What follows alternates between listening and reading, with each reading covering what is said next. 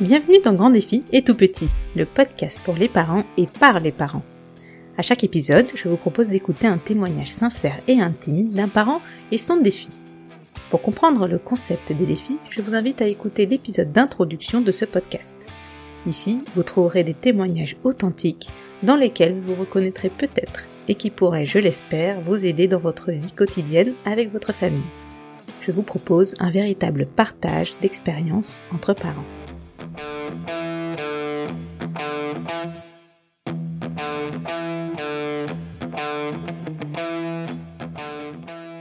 Quand on s'imagine parent, on se dessine souvent un tableau avec un bébé en pleine forme, beau et parfait. Alors quand le verdict de la trisomie 21 tombe à la naissance sans aucune suspicion avant cela, le choc est assez dur à encaisser. C'est ce qu'a connu Nicolas qui a dû faire son deuil de l'enfant parfait. Comment réagit-on face à l'annonce? Comment l'accepte-t-on? Comment adapte-t-on son quotidien? Mon invité nous raconte comment il a abordé tout cela avec beaucoup de force, comment il s'est entouré d'outils adaptés et de professionnels de confiance. Cet entourage, il l'a construit aussi grâce à son projet original et engagé. Je vous laisse le découvrir. Alors, euh, est-ce que tu peux commencer par te présenter et euh, me dire comment tu décrirais tes fils? Alors, euh, bah, du coup, je m'appelle Nicolas Jubin, j'habite à Saint-Mathurin-sur-Loire, donc dans le Maine-et-Loire et je suis pilote fluvial sur la sur la Loire. Donc, je suis un passionné de de la Loire, de la navigation. Je suis papa de deux petits garçons, Arthur qui a 7 ans et Léo qui a 5 ans. Arthur, c'est un donc l'aîné, c'est un petit garçon assez malicieux, euh, toujours avec le sourire, euh, très curieux également, assez fort de, de, caractère. Quand il a décidé quelque chose, c'est un peu compliqué de lui enlever ça de la tête. Mais euh, bon, après, il est, très très, enfin très affectueux, très très gentil, très communicant, malgré euh, son handicap, dont on parlera peut-être tout à l'heure.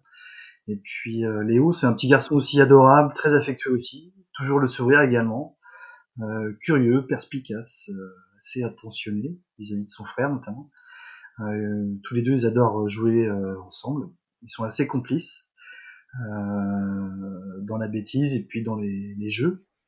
Euh, ils se chamaillent euh, un petit peu, mais bon, ça reste, ça reste raisonnable, quoi. C'est une, fratrie euh, assez dynamique, mais plutôt, enfin, voyez, ils sont adorables. Ils sont bons vivants, ouais. joyeux. Ouais, il y a, y a, de l'animation, bah, comme dans toutes les familles, je pense. oui, bah oui, à cet âge-là. Ils ont deux ans d'écart, c'est ça, tu, tu, as dit? Bah, un petit peu plus, ouais. Deux ans et demi. Un peu plus, d'accord. Ok. Alors oui, comme tu disais, on va parler euh, aujourd'hui du, du, handicap de Arthur. Euh, Est-ce que tu peux nous en dire plus? Alors, euh, en fait, Arthur, quand il, donc euh, sa maman a, a suivi euh, pendant toute la grossesse euh, des examens, donc, notamment le, le tri-test, comme font toutes les mamans, je pense, avec la, la clarté nucale. On, on regarde la clarté nucale, les os du nez, les marqueurs sériques dans le sang. Et à partir de là, ils établissent une, une statistique. Donc euh, Arthur avait un risque ou une chance sur 2800 d'être porteur de la trisomie 21. Donc en fait, cette statistique lui permettait de sortir, enfin, faisait sortir de la zone à risque. Elle était assez, euh, il y avait très peu de risques qu'il soit trisomique, donc en fait, il est passé en dehors des, des comment dire, des, euh, des la zone de, où en fait on fait plus d'examens, amyosynthèse, biopsie, tout ça. Mhm. Donc on- en fait, Ouais, on l'a. son- cette- Ce tri-test, il était rassurant en fait. Ouais. Il y avait aucun, il y avait, il y avait aucun élément qui nous permet de, qui nous permettait de, qui permettait aux gynécologues de- d'avoir des, des doutes. Donc, euh, il n'y avait pas de souci. Et puis, bah après, euh, en fait, la, la trisomie d'Arthur, on l'a appris un petit peu après la naissance. Euh, donc, en fait, euh, c'est une annonce qui a été très compliquée parce que donc déjà l'accouchement a été assez complexe euh, parce que Émilie a été mal dosée en péridurale donc euh, au départ enfin, le- la petite seringue la- je me rappelle qu'elle était vide et que c'est moi qui est allé voir les infirmières pour leur dire bah écoutez euh, je pense que ça serait bien de, de, de- parce que la douleur revenait euh, Émilie avait mal donc euh, Assez vite, ouais. et du coup, bah, en fait, l'infirmière a dosé à nouveau, mais a surchargé la péridurale, ce qui fait que quand euh, bah, le, le travail est arrivé. En fait, Émilie avait plus de force dans les jambes, donc elle n'arrivait pas à pousser. En tout cas, Émilie, euh, et puis du fait aussi qu'Arthur n'était pas suffisamment, euh, enfin, avec la trisomie 21 qu'on a appris après, en fait, il y a une hypotonicité euh, musculaire, une hypotonie musculaire, donc en fait, le, ses muscles sont n'étaient pas à 100%, en fait, sont pas à 100%, donc il avait du mal lui aussi à aider sa maman pour, le, pour sortir du, du ventre. Quoi. Donc voilà, en tout cas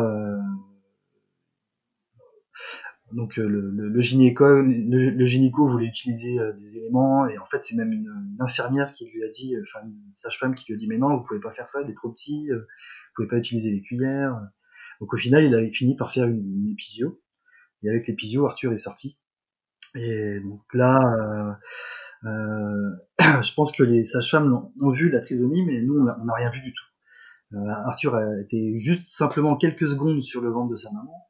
Ensuite, il a été emmené dans une salle pour euh, être nettoyé, tout ça, à part. Donc on ne le voyait pas. Moi j'ai demandé à pouvoir avoir accès, ça a été euh, accepté, mais il a fallu que je que j'insiste un petit peu.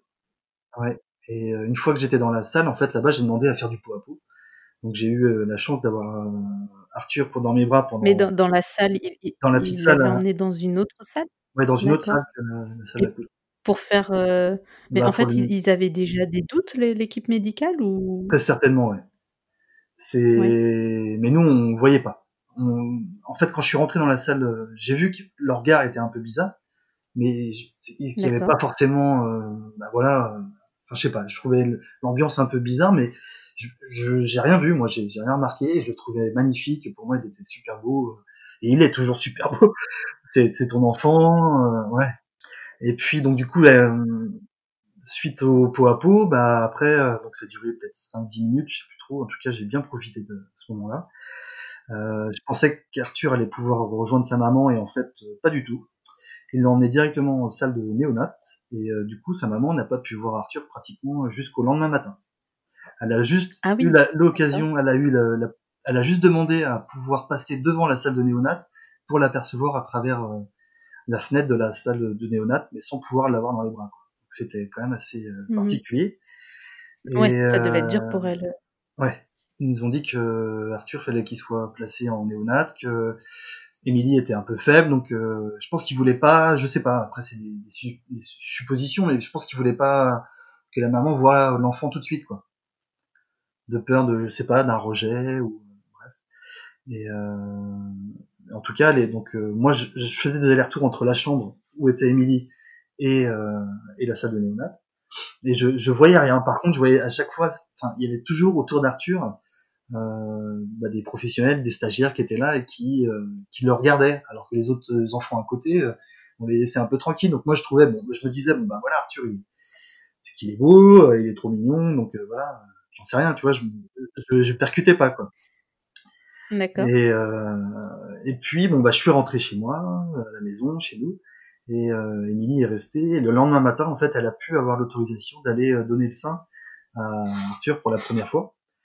Et, euh, et c'est ce moment, donc moi j'étais même pas là, et c'est à ce moment-là que le pédiatre a décidé de venir pour faire les, les premiers tests sur l'enfant, là, de la marche, enfin des, tu sais, les, les, réflexes de la marche, tout ça. Et là, Émilie a, vu qu'il euh, y a quelque chose qui allait pas. Et elle lui a demandé, et le pédiatre lui a balancé euh, comme ça, euh, bah oui, effectivement, on a des suspicions de trisomie 21 sur votre enfant. Donc là, Émilie s'est effondrée. Ah d'accord. Et, ouais. et là, le médecin a eu le culot même de rajouter euh, que, en gros, voilà, c'est comme quand on a mal au ventre, faut faire des examens, on n'est pas encore sûr. Donc, voilà. Euh, Émilie était mal. Enfin, moi, du coup, je suis arrivé un petit peu après.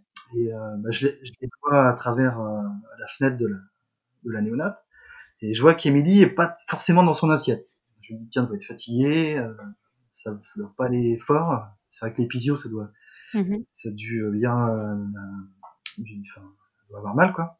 Fatiguée, ouais. Mmh. Fatiguée. Et du coup, je, bah, je, je rentre, je mets dans le sas, euh, voilà, les surchaussures, la blouse, euh, la charlotte. Je rentre, je m'avance vers Émilie et Émilie a juste le temps parce qu'en fait elle regarde par-dessus mon épaule et elle voit que le pédiatre me suivait. Et elle aime balancer euh, la même aussi brutalement euh, l'annonce que qu'avec elle, tout, juste, juste quelques temps avant, quoi. Donc elle a juste le temps de me dire, Nico, on a quelque chose à te dire. Je vois dans son regard quelque chose qui va pas. Je me retourne et je vois le pédiatre, et là, oui, effectivement, il me balance, voilà, qu'il y a une suspicion de trisomie euh, 21 sur Arthur. Et, là, en fait, je, je, après ça, je, je sais plus ce qui se passe. Je, j'ai un trou noir. Je, je sais pas si je suis debout, si je m'assois, si à quoi je pense. Euh, j'ai, enfin voilà, c'est, c'est peut-être cliché, mais t'as vraiment l'impression que le, ciel te tombe sur la tête. ouais, ouais, non, mais c'est tu, tu l'as ressenti comme ça, quoi. Et du coup, là, je, je sais plus ce qui se passe. Et il y a juste à un moment donné, je sais que je refais surface parce qu'il y a une, une, une infirmière pédiatrique, qui vient vers moi et qui me demande si je veux donner le, le bain à Arthur. Et là, je me dis, bah, de toute façon, bah, si, enfin, voilà, c'est parti, quoi. Faut que je, et tu vois, je, enfin, je me lance et puis je lui donne le bain et je, trouve, je me dis à ce moment-là que de toute façon, qu'il soit trisomique ou pas, ou qu'il soit malade ou pas, c'est mon enfant et que, voilà, je dois, enfin, faut qu'on assume maintenant, euh, tous les deux, euh, l'avenir, quoi. Ouais. Ça n'a rien changé à votre, euh, votre situation, quoi. Vous vous êtes dit, bon, voilà, il, est trisomique. Il est là, il pas grave, on, continue. Ouais, c'est notre fils. Ouais. C'est ça Ouais, c'était un... J'ai un petit peu d'émotion, là, mais... Euh, ouais. Mais c'est vrai que là, c'était un... C'est à ce moment-là que je me suis dit que, voilà, c'était... C'était parti, quoi. Donc ouais, c'était, je pense que c'est le moment le plus, euh, c'était le moment le plus difficile d'annonce du handicap après. C'était, euh, c'était assez particulier quand même. Quoi. C'est, en fait, c'est un deuil euh, de l'enfant parfait qui est, qui est compliqué. Enfin voilà, l'acceptation se fait pas tout de suite. J'ai accepté qu'il pouvait être trisomique. Mais après, on a attendu quand même dix jours avant d'avoir les résultats pour savoir si vraiment il l'était. Donc en fait, tu oscilles entre oui il l'est, non il l'est pas, oui il l'est on regarde sa main. Il y a peut-être l'espoir qu'il n'y ait pas finalement. Pendant dix jours, vous êtes peut-être euh, raccroché à cet espoir. Ouais, donc après, il est rentré à la maison et bah, tu vois, là, quand tu, tu, tu, rentres euh, chez toi et, que tu es vraiment qu'avec ton enfant, tu commences quand même à, à, regarder. Il y a des choses qui pouvaient être. Euh, qui, pouvaient, qui, montraient quand même qu'il y avait des, des, spécificités au niveau du visage, au niveau de, de la main. Tu sais, il y a le, le pli palmaire, mmh qui est un signe souvent chez les personnes trisomiques, avec des petites mains un petit peu trapues. Enfin voilà, il y avait... mais on, on, oscillait entre oui, non, oui, non. Et puis bah, après, une fois que le, le, le papier est arrivé, qu'on a vu que c'était positif, voilà, euh, voilà, on, était sûr de, de, ça. Quoi. Donc après. Euh... Donc là, il n'y avait pas de discussion, c'était un test euh, fiable à 100%. Ouais, c'était un test génétique. C'était. D'accord. Donc après, vous, ça du coup, vous êtes, euh, la, la, le résultat est arrivé quand vous étiez rentré chez vous, j'imagine. Ouais. Avec Arthur. Du coup, vous, après, comment, comment ça a été euh, les premières, euh, les premiers jours avec lui et avec ce, ce résultat-là? Vous avez tout de suite euh, cherché à, à, vous faire aider par des professionnels, par l'entourage La chance qu'on avait, c'est que bah, déjà nos parents ont été très proches de nous. En fait, ils nous ont quand même beaucoup soutenus. Et puis, il euh, bah, faut savoir que mmh en fait, est, est, éducatrice spécialisée. Donc, elle avait déjà. Euh, et puis, elle était sœur d'un. Son, son, petit frère était aussi en situation de handicap, un autre type de handicap qui a rien à voir avec la trisomie. Donc, elle connaissait quand même assez bien le parcours qu'elle est à voir Arthur. Donc on, s'est renseigné assez rapidement. sans doute plutôt Émilie parce qu'elle connaissait mieux, mais tous les deux, je pense qu'on était quand même assez euh, sur la même longueur d'onde. Et puis donc euh, il y a euh, auprès de la MDPH, en fait, il y a une structure qui s'appelle le CAMS, le CAMS, et, et en fait, donc c'est un soutien. on s'est renseigné, mais en fait pour accéder à cette aide-là au, au, CAMS, en fait, faut attendre pratiquement, il y a des, il y a des listes d'attente qui sont hyper longues, quoi. Faut attendre euh, peut-être un an, un an et demi. Donc on s'est dit, bah non, on peut pas, avec, euh, enfin, il faut, il nous faut pour Arthur des, des prises en charge précoces, donc euh, tout de suite. Donc on s'est renseigné plutôt en, en, libéral. Donc on est allé voir une psychomote, en psychomotricienne en, en libéral pour pour euh, l'aider au, niveau du tonus, au niveau de la motricité, et, voilà. Et puis on est allé voir aussi une orthophoniste euh, très rapidement. Euh, voilà. Et, Et euh, après, bon, au niveau du quotidien, Arthur, c'était un peu compliqué au niveau des nuits. C'est vrai que c'était particulier parce qu'il avait beaucoup de mal à s'endormir. Euh, euh, au niveau des repas, avec l'hypotonicité, bah, quand il était tout bébé, euh, il pouvait pas prendre de sein parce qu'il avait, avait pas suffisamment de force dans la bouche pour ouais. téter. Et par contre, avec le biberon, ça, ça allait. Quand même. et après, au niveau de la motricité, bah forcément, il y a, une hypotonie, donc euh, fallait faire très attention à la, à la nuque. et puis, bah, et puis après, bah voilà, il a grandi. Alors Arthur euh, a marché à ses deux ans, ce qui est plutôt bien. Euh, ouais, d'accord. Donc il a marché autour de deux ans et euh, et après c'est vrai qu'en fait finalement aujourd'hui en termes de tonus il est quand même assez il est quand même assez vivace quoi. Enfin il, il fait de l'escalade. Il a fait trois ans d'escalade. Ah ouais? Ouais. C'est bien.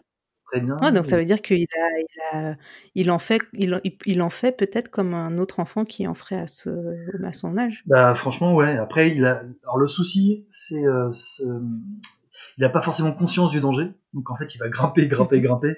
Et nous quand on était, quand il était plus petit, déjà en fait on s'est dit mais attends, faut qu'on lui apprenne à descendre ou à, parce qu'on peut pas l'empêcher de, de grimper dans un arbre ou de grimper sur des jeux et tout ça, mais on voulait pas qu'il qui, se mettent en danger. Donc on s'est dit peut-être qu'avec l'escalade, ça pourrait l'aider à, à, doser un petit peu euh, les risques et surtout avoir des, des accroches qui soient à se, se, mettre en sécurité quoi. Donc euh, ça, ça s'est plutôt bien passé. C'est enfin grâce à l'escalade en tout cas, je pense qu'il a acquis pas mal de d'assurance déjà dans ses mouvements, de, de se mettre en, de pas se mettre en danger, de, de savoir mhm. redescendre, de ouais et il en fait euh, depuis quel âge euh, l'escalade? Alors 4 ans. Depuis 4 ans. 4 ans, d'accord. Et vous avez, euh, vous avez eu, pas eu de soucis à l'inscription? Alors, si, c'était pas simple. la, les premières années, en fait, on a eu la chance de tomber sur un, un moniteur, on va dire, de, qui, qui était, c'était particulier parce qu'il était dans un petit groupe un petit peu à part avec un autre enfant qui était, qui était autiste.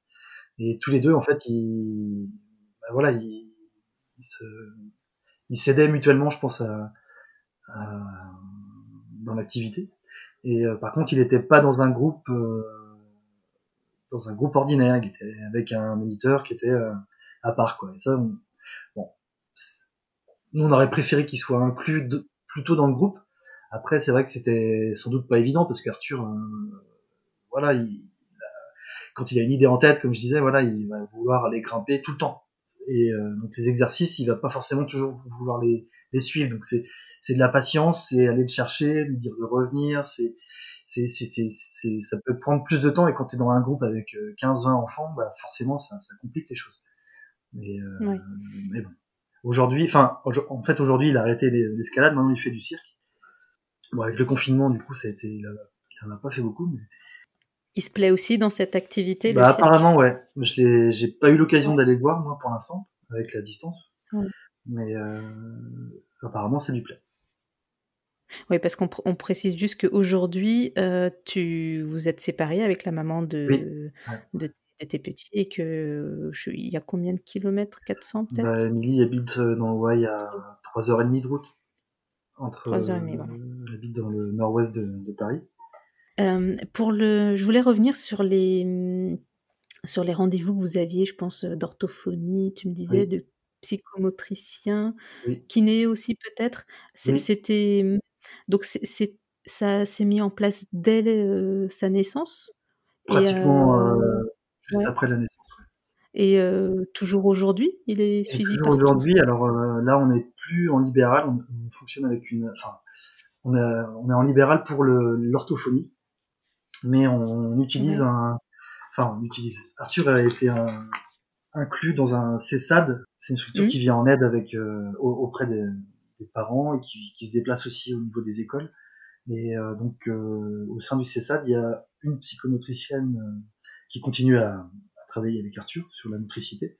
Et mmh il y a une éducatrice spécialisée aussi qui l'accompagne dans les apprentissages à l'école. Donc euh, c'est intéressant parce que ces deux, ces deux euh, professionnels sont formés au Macathon. c'est vrai que je voulais aussi aborder ce sujet. Le Macathon, c'est une, c'est en fait un outil qui permet de, au service du développement du, du langage. Et euh, donc en fait, on y associe la langue des signes. Donc c'est les, signes qui sont repris de la langue des signes et adaptés euh, euh, et pour certains. C'est différent de la langue des signes traditionnelle? Oui, parce qu'on y, a, on y associe euh, la parole. Alors c'est pratiquement les mêmes signes que la langue des signes traditionnelle. Et euh, par contre, on y associe forcément la parole et euh, la plupart du temps des, des, pictogrammes aussi quand on est dans les apprentissages à l'école. Donc euh, c'est une méthode qui a permis à Arthur de pouvoir communiquer, sachant qu'Arthur voilà il a des difficultés pour oraliser, c'est compliqué, il a une mâchoire un petit peu particulière avec un palais un peu étroit, une langue qui est un petit peu exubérante. Et, euh, et donc euh, d'ailleurs quand il était tout petit, on a fait des, on a été voir à Rennes des spécialistes pour lui pour lui faire faire une plaque palatine pour pour favoriser son, enfin, son oralisation plus tard, pour retravailler un petit peu le, la sphère buccale. Enfin, je trouve pas peut-être les bons mots, mais en tout cas, voilà, c'était un appareil, euh, comme un appareil dentaire, mais pour le palais. Et puis, euh, mais aujourd'hui, en fait, Arthur a du mal à oraliser toujours. Par contre, il comprend pratiquement tout. En fait, il est, il, comprend tout. Hein. C'est juste qu'il a du mal à s'exprimer. Donc, euh, c'est vrai que le, le macathon, même par rapport à nous qui parfois avions du mal à, comprendre ses besoins ou euh, par exemple lorsqu'il avait mal ou quand il voulait manger quelque chose quand il voulait jouer à ça ou il avait du mal à, oraliser en fait à partir du moment où il a pu euh, commencer à, à signer le macathon ça a été avant avant ça il avait des moments où il, était frustré il y avait une frustration intérieure et du coup, c'était, ça pouvait être compliqué pour lui et pour nous parce qu'il se, mettait en rogne et puis bah, nous on comprenait pas trop pourquoi. On, était un peu désolé pour lui parce qu'on n'arrivait pas à comprendre quoi. Et, euh, maintenant c'est un peu plus, voilà, il y a plus, y a plus ces moments de, frustration. Il va chercher, il y en a un petit peu encore, hein, c'est vrai. C'est à partir de quel âge que vous lui avez fait euh, apprendre le macathon? Alors, euh, je pense qu'Émilie, c'est Émilie qui a commencé, elle a eu écho de, de cet outil-là. Je pense que c'est autour de 3 ans, 2 ans, 3 ans de mémoire. Et puis après, moi, je me suis formé euh, dernièrement, il y, a, il y a un an, un an et demi. Donc, euh... Et comment vous l'avez, euh, vous avez eu connaissance de, de ça, du Alors, bah, Je pense qu'en bah, fait, à travers les réseaux sociaux, euh, Facebook, en fait, c'est vrai qu'Emilie était inscrite sur pas mal de, donc Emily, c'est la maman, hein, vous l'aurez compris, d'Arthur, euh, était pas mal sur, sur pas mal de réseaux sociaux autour de, enfin sur Facebook, il y avait pas mal de groupes de parents, de mamans, de euh, et donc je pense que c'est à travers ce réseau-là qu'elle a eu écho de cet outil. D'accord. Et donc après, vous avez aussi, vous, cherché à, à avoir des, psychologues ou des psychomotriciens ou des kinésithérapeutes qui, avaient aussi cette formation-là pour pouvoir communiquer avec Arthur? Quand il est rentré à l'école, donc c'est là où le CESA des, à 3 ans est rentré euh, dans sa vie. Et, euh, en fait, les, donc les, son éducatrice spécialisée et euh, la psychomotricienne se sont formés il y a euh, également un, un, an, un an et demi euh, au Macathon. Donc c'est intéressant parce que c'est vrai que bah, le Macathon, les signes, tout le monde ne les connaît pas, mais du coup, communiquer à l'école, ça, ça lui enfin sa maîtresse ne pratique pas non plus le macathon, il y a son AVS euh, un tout petit peu, donc euh, c'est pas évident. Lui il va signer, mais les, les adultes autour de lui vont pas forcément comprendre. Vont se dire bah non mais il n'arrive pas à communiquer, mais en fait il, si il communique mais avec des signes quoi. Et aujourd'hui il a il a 7 ans c'est ça tu dis tu avais dit? Ouais ouais il a 7 ans. Et euh, du coup, il communique euh, le, avec le langage euh, traditionnel ou il utilise encore du macathon Non, c'est, bah, il, il, a toujours du mal à oraliser, donc c'est toujours du macathon. Et un petit peu plus, un petit peu plus de mots quand même, de, de syllabes, de mots. Mais c'est, c'est, trop peu pour se faire comprendre. Donc il, voilà, les signes sont toujours présents dans son quotidien. Ok. Alors tu parlais de, de l'école, euh, comment ça s'est passé pour lui, sa rentrée? Sa rentrée, donc là actuellement il est en, en CP. En fait l'année dernière on a, on a, fait une demande de maintien en grande section pour qu'il ait, ait, plus d'acquis. là, il, est rentré en CP donc cette année. Apparemment, voilà, ça se passe très bien. Sa maîtresse est, pardon, sa maîtresse est, est comment dire, elle est assez mince, je ne trouve pas mot. Euh, pédagogue. Euh, pédagogue, ouais. En fait, elle utilise une autre méthode qui s'appelle la méthode de Borel-Mesoni. C'est une méthode. Euh, d'une Borel-Mesoni, c'est c'est une, une, orthophoniste qui a mis en place une, une méthode et euh, pour l'apprentissage de la lecture et de, de l'écriture. Donc elle utilise. Euh, donc là, c'est la même chose. En fait, les lettres sont signées aussi mais c'est pas forcément les mêmes signes que le macaton. Donc ça, ça c'est un peu bon. J'aurais préféré qu'il utilise le même. Voilà, au moins, au moins sa maîtresse est formée à une méthode, donc c'est c'est intéressant quand même. Mais j'aurais préféré que ce soit dans la continuité de, de, ce qu'il utilise aujourd'hui à travers le macaton, parce que les, les, signes sont vont être un peu différents d'une méthode à une autre, quoi. Oui.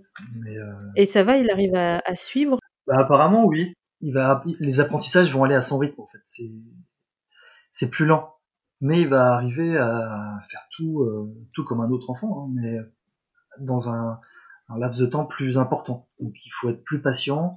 Pas, ouais, faut être plus patient. En fait, faut, faut pas hésiter à. Après, c'est vrai que je sais que dans un groupe de 30 enfants dans une classe, c'est pas forcément évident. Mais bon, il a une AVS qui le suit à temps complet, une, une assistante de vie scolaire, enfin une AVSH, et euh, qui le suit à, qui le suit à temps complet sur toute sa scolar, tout le temps de sa scolarisation à l'école. Donc ça c'est c'est une personne qui cette personne vient lui apporter un soutien dans dans les exercices, dans, dans le travail, enfin, sur toute sa journée. Donc euh, c'est c'est intéressant. Et on a dû se battre hein, pour avoir euh, cette AVS à temps complet. C'est c'est une AVS que vous payez vous, enfin je, je veux dire tout, tout ça ça doit ça doit avoir un coût? Non bah c'est payé par l'État. Mais pour avoir cette AVS là, c'est c'est une bataille auprès de la MDPH parce qu'il faut, faut, justifier de, des besoins d'Arthur.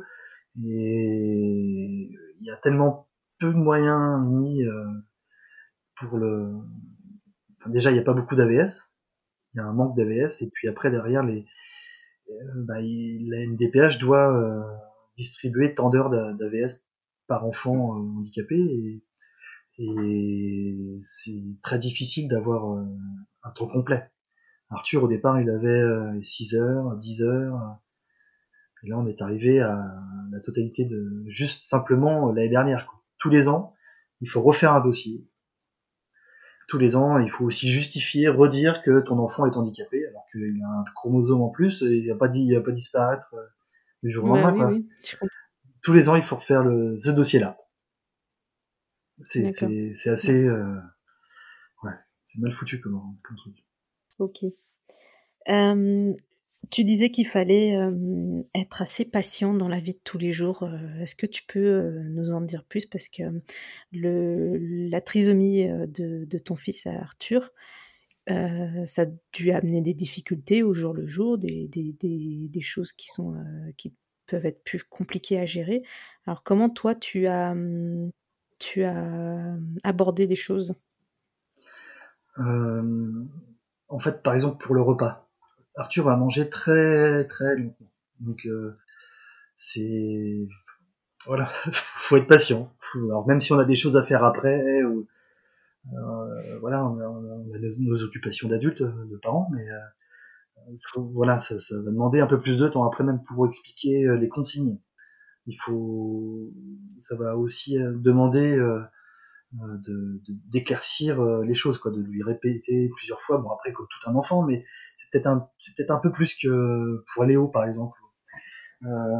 Dans les,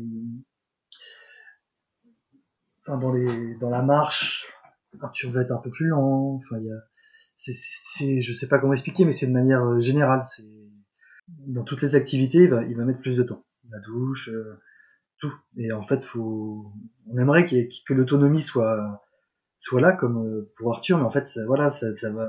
Il y a besoin, il a un besoin quand même de notre présence pour pour le pour le booster, pour le remettre dans dans les dans les comment dire dans les, les éléments qu'il doit faire. Donc euh, quand il est sous la douche, par exemple, bah voilà, il, va, il va allumer la douche, il va allumer l'eau, il va mais il va pas forcément se laver de lui-même tout seul. Donc euh, dit Arthur, maintenant il est temps que tu mettes du savon, tu te laves les cheveux, Euh, faut qu'on soit derrière lui. Alors qu'avec c'est vrai que son petit frère, c'est pourtant il y a deux ans d'écart, deux ans et demi, mais euh, Léo lui va euh, se débrouiller plus facilement, quoi. Il va être plus autonome. Donc, Mm. euh, Et ça vous est arrivé à toi ou à Émilie de, de perdre patience Bah oui, ouais, ouais.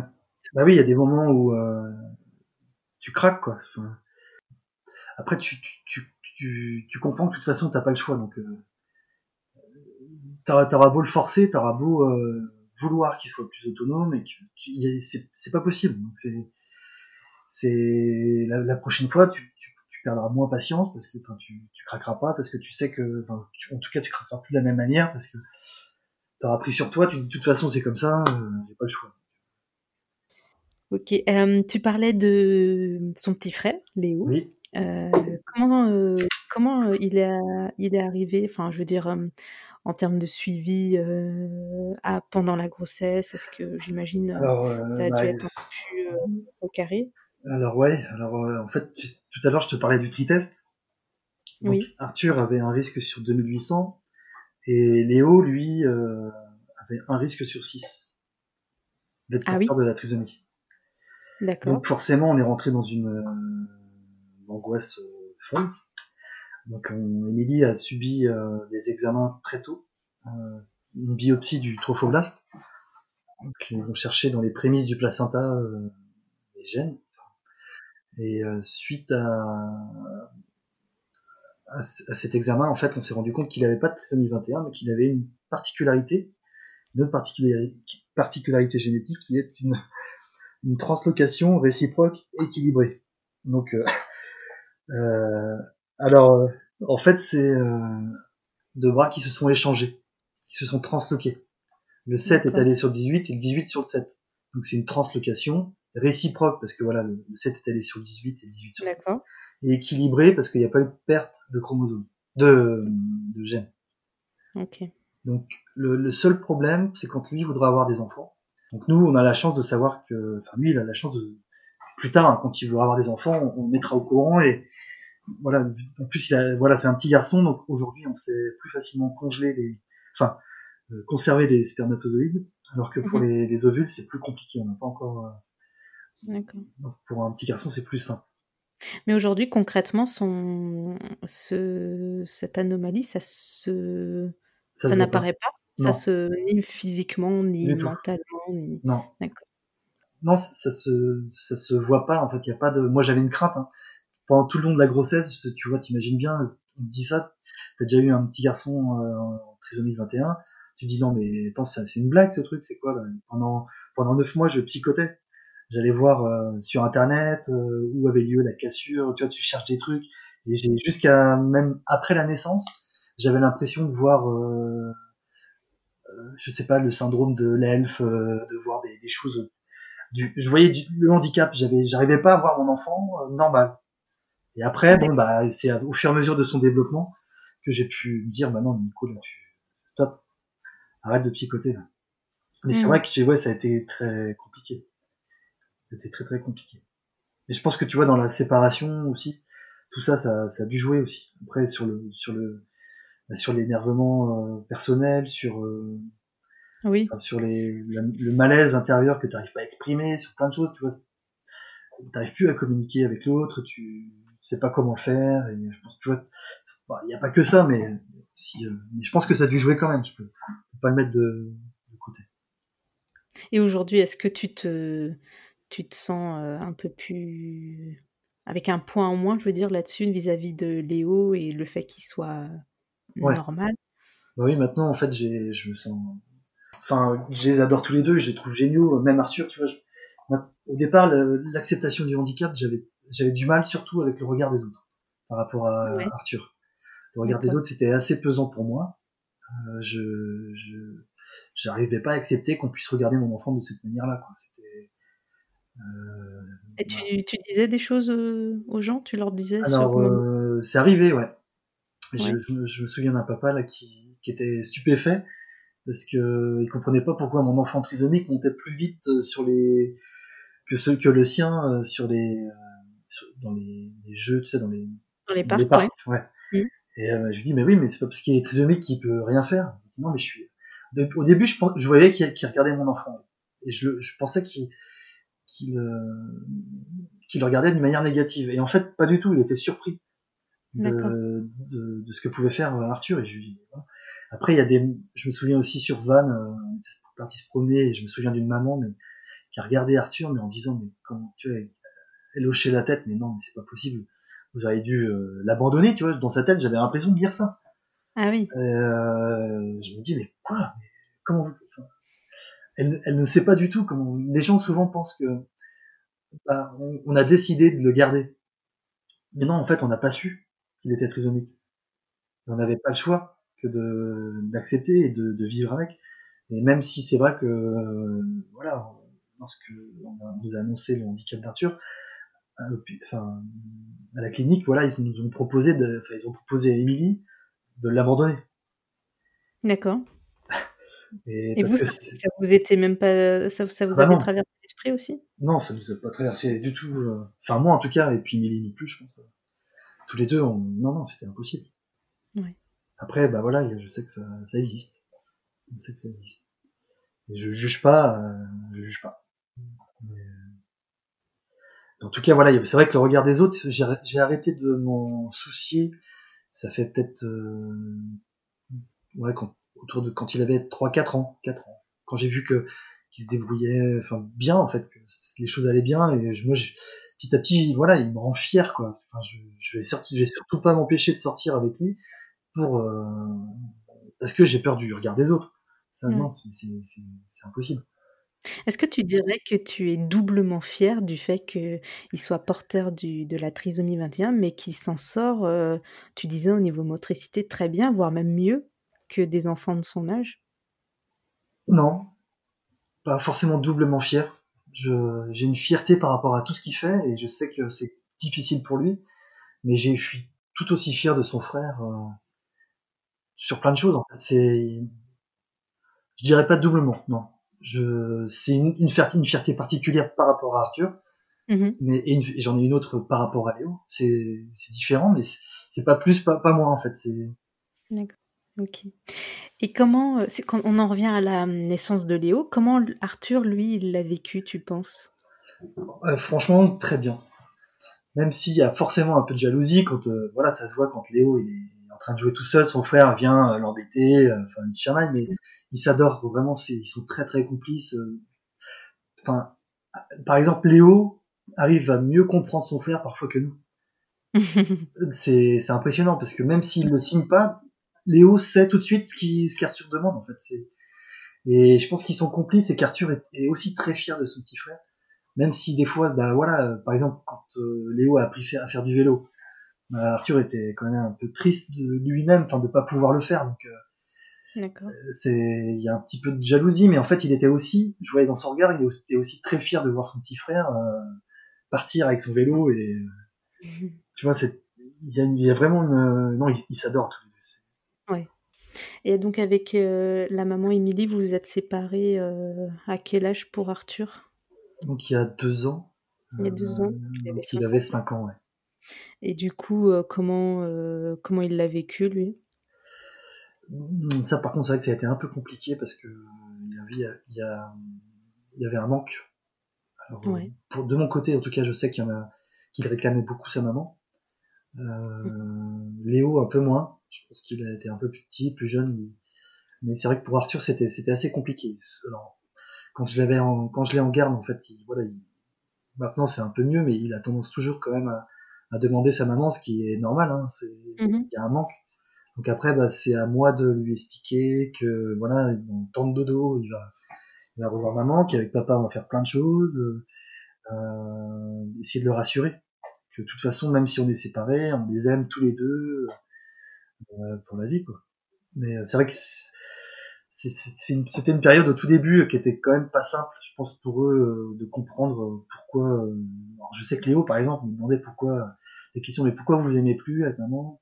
Enfin, Pourquoi vous vous aimez plus? Enfin, c'est des choses qui sont pas faciles à entendre, mmh. euh, à expliquer aussi, à dire bah, que c'est pas parce qu'on s'aime plus avec maman que vous on vous aime, on vous aime plus, on vous aimera plus, on vous aime pour toujours.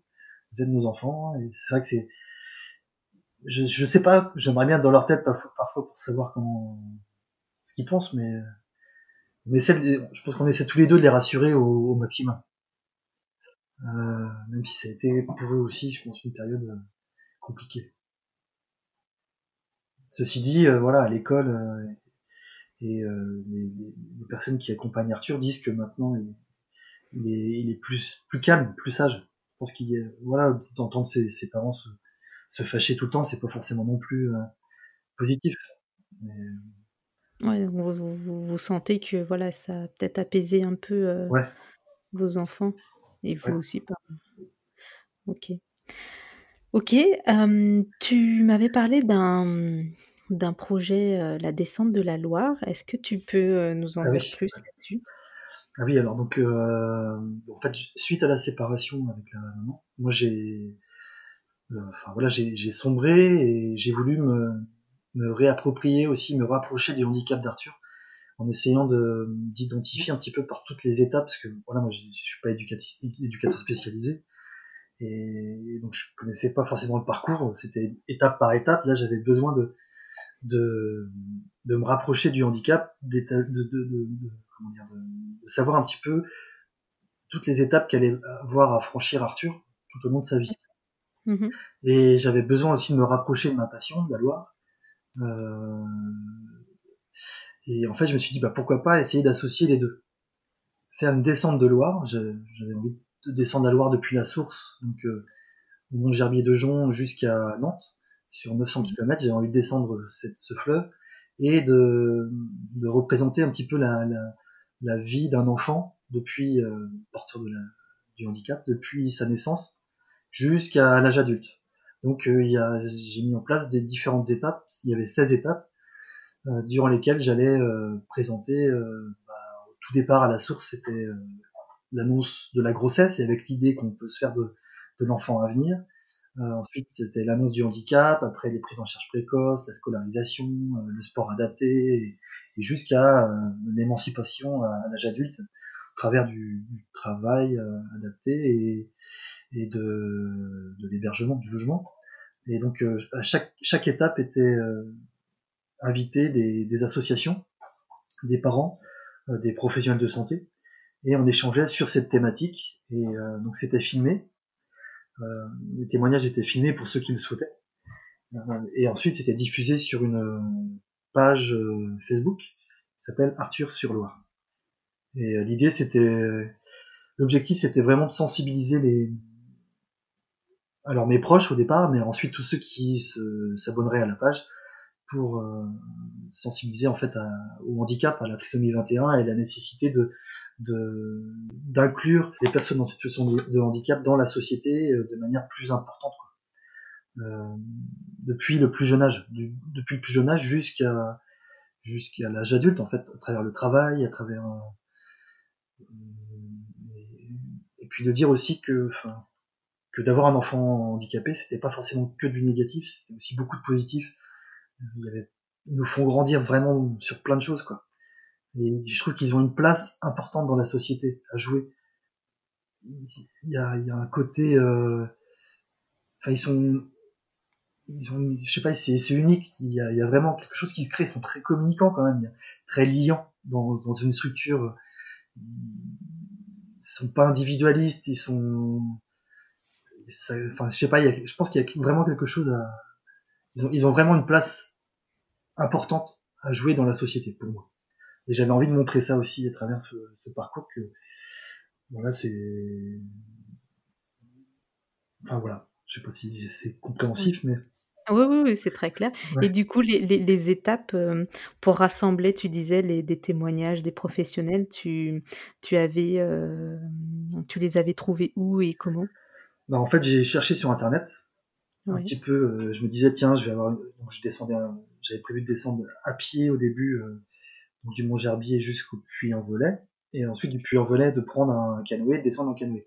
Et je me suis dit que, en fait, j'allais, je, je, je un petit peu les, les, endroits. Donc là, je me disais bon bah on va être dans la Loire, il doit y avoir une, ou la Haute-Loire ou tel département, il doit y avoir une association.